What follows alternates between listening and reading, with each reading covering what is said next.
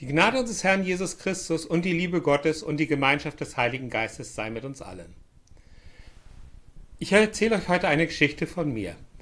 Ich bin letztens mit meiner Frau essen gewesen. Wir hatten an einem Tag eine Radtour gemacht und auf dem Rückweg kamen wir an einem Restaurant vorbei. Dort habe ich mir ein großes, leckeres Bier bestellt. Ich trinke gerne mal ein Bier. Am liebsten, wenn es richtig warm ist und ich Appetit auf ein richtig kaltes Bier habe. Wir setzen also in, uns in dieses Lokal und der Kellner kommt an den Tisch, ein junger Mann. Und mit ausgesuchter Höflichkeit schaut er meine Frau und mich an. Dann nimmt er die Bestellung auf. Das Bier kostet in diesem Lokal fast 6 Euro. Wisst ihr, warum ich mir da ein Bier gekauft habe? Weil genau das passiert ist, was ich mir gewünscht habe. Der Kellner ist mir begegnet in einer freundlich charmanten Art und hat alle seine Begabungen zusammengenommen, um mir ein leckeres Bier zu servieren. Wisst ihr was? Das ist ihm gelungen. Das ist der Unterschied zwischen Beruf und Berufung. Dieser Kellner weiß, was seine Kunden wünschen. Ein leckeres Bier in einer tollen Umgebung mit genau diesem kleinen Unterschied. Sowas kenne ich auch aus meiner Gemeinde. Vorne steht ein Pastor, dem ich abnehme, dass er mit Leib und Seele bei Gott und seinen Schafen ist. Er ist ein junger Mann, dem ich immer wieder begeistert zuhöre. Er tut meiner Seele gut und er tut meinem Glauben gut. Darum wende ich mich gerne denen zu, die das, was sie machen, genau mit dieser Überzeugung machen. Ich nenne das auch erst manchmal gelebte Leidenschaft. Egal was du machst und egal wer du bist, Fasse alles, was du machst, an mit genau dieser Leidenschaft. Denn dadurch bekommst du viel zurück. Denn irgendwann bist du der Kellner oder der Pastor. Die Geschichte, die ich euch heute erzähle, die kennen die meisten. Es ist die Geschichte einer jungen Frau, die das Kostbarste, was sie hat, hergibt, um Jesus die Füße küssen und sie mit kostbarem Salböl zu salben. Ich lese die Geschichte aus Lukas 7, die Verse 36 bis 50, gelesen aus der Basisbibel. Einer der Pharisäer lud Jesus zum Essen ein. Jesus ging in das Haus des Pharisäers und legte sich zu Tisch. In der Stadt lebte eine Frau, die als Sünderin bekannt war. Sie erfuhr, dass Jesus im Haus des Pharisäers zu Gast war. Mit einem Fläschchen voll kostbarem Salböl ging sie dorthin. Die Frau trat von hinten an das Fußende des Polsters heran, auf dem Jesus lag. Sie weinte so sehr, dass seine Füße von ihren Tränen nass wurden. Mit ihrem Haar trocknete sie ihm die Füße, küsste sie und salbte sie mit dem Öl.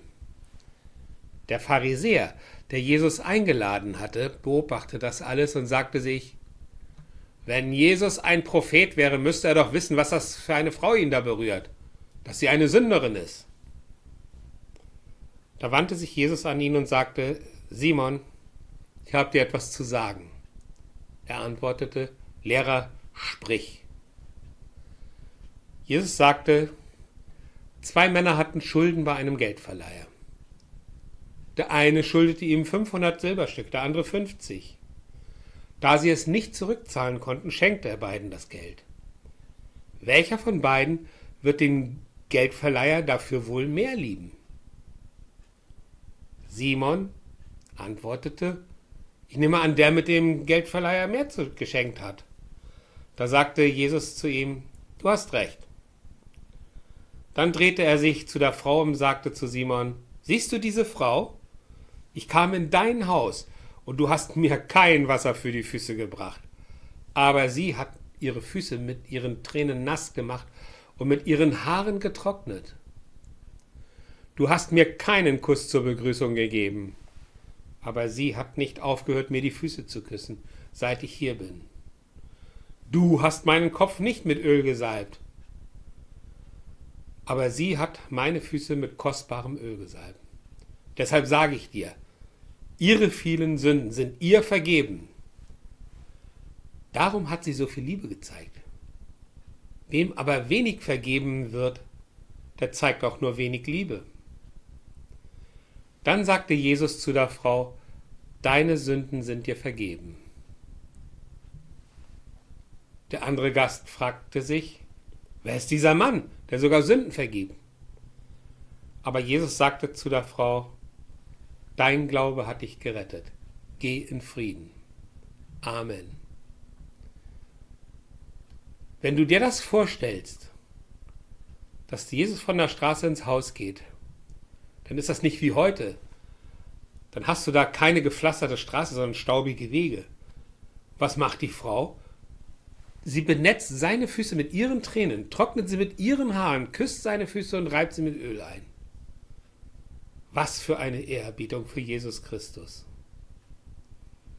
Diese Frau ist eine Sünderin, so sagt die Geschichte.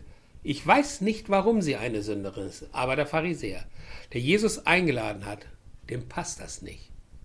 Er sagt zu Jesus, wenn du Jesus ein Prophet wäre, dann müsste er doch wissen, was für eine Frau ihn da berührt, dass sie eine Sünderin ist. Jesus stellt sich über diese Frau, die ihre ganze Energie und den ganzen Reichtum, den sie an Jesus verschenkt. Jetzt kommt die Stelle, die ich an meinem Herrn Jesus so liebe. Er erzählt dem Pharisäer eine Geschichte, ein Gleichnis. Das Gleichnis vom Geldverleiher.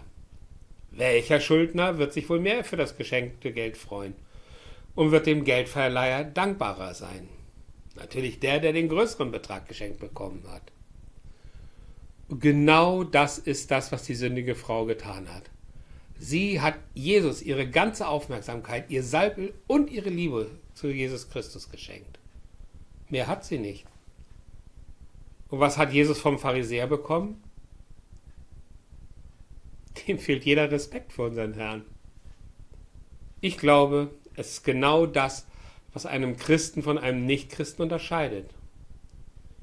Ein Christ erkennt seinen Herrn, ein Pharisäer nicht.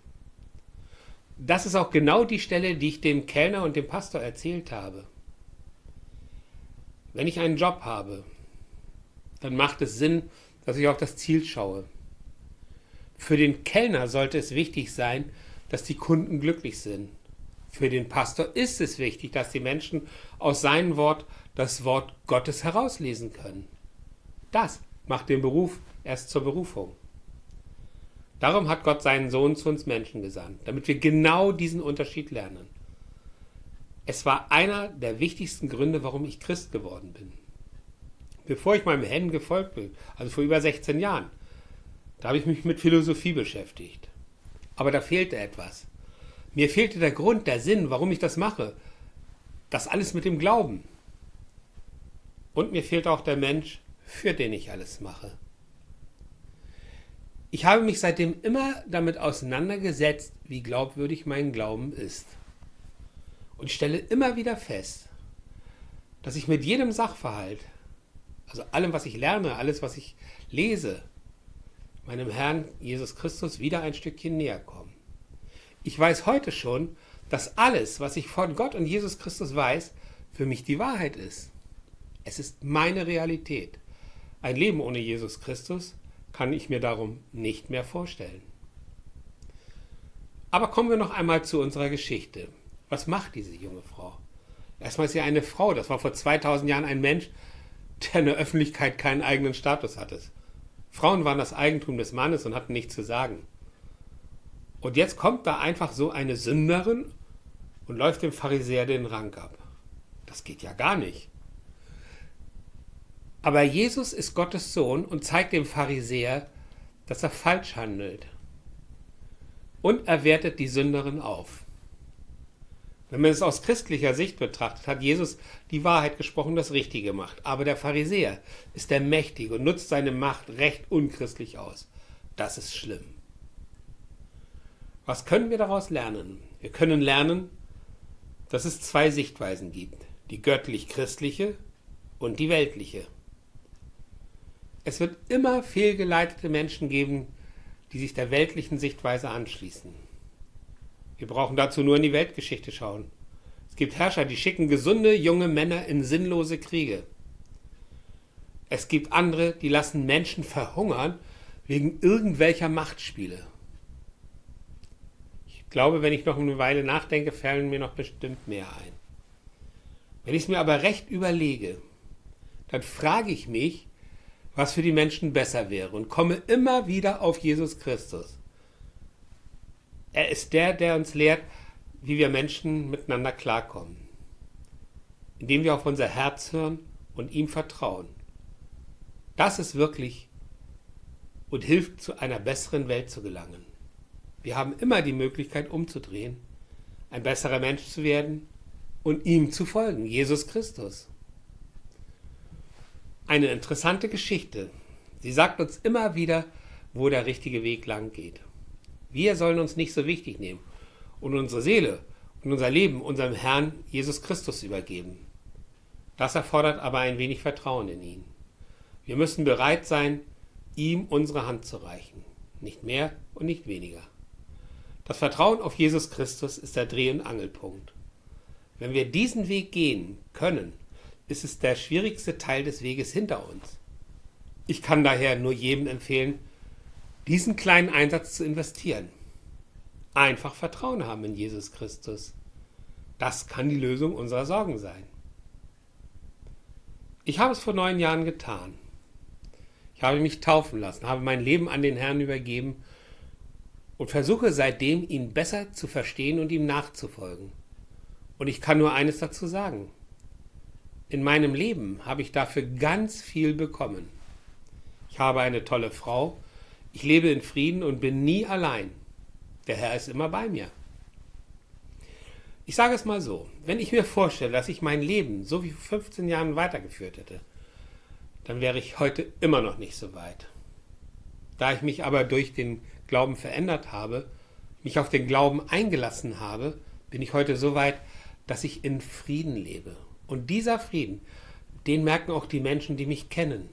Das alleine hat mein Leben massiv verändert. Das kannst du auch haben. Gib dir einen Ruck und folge dem Herrn.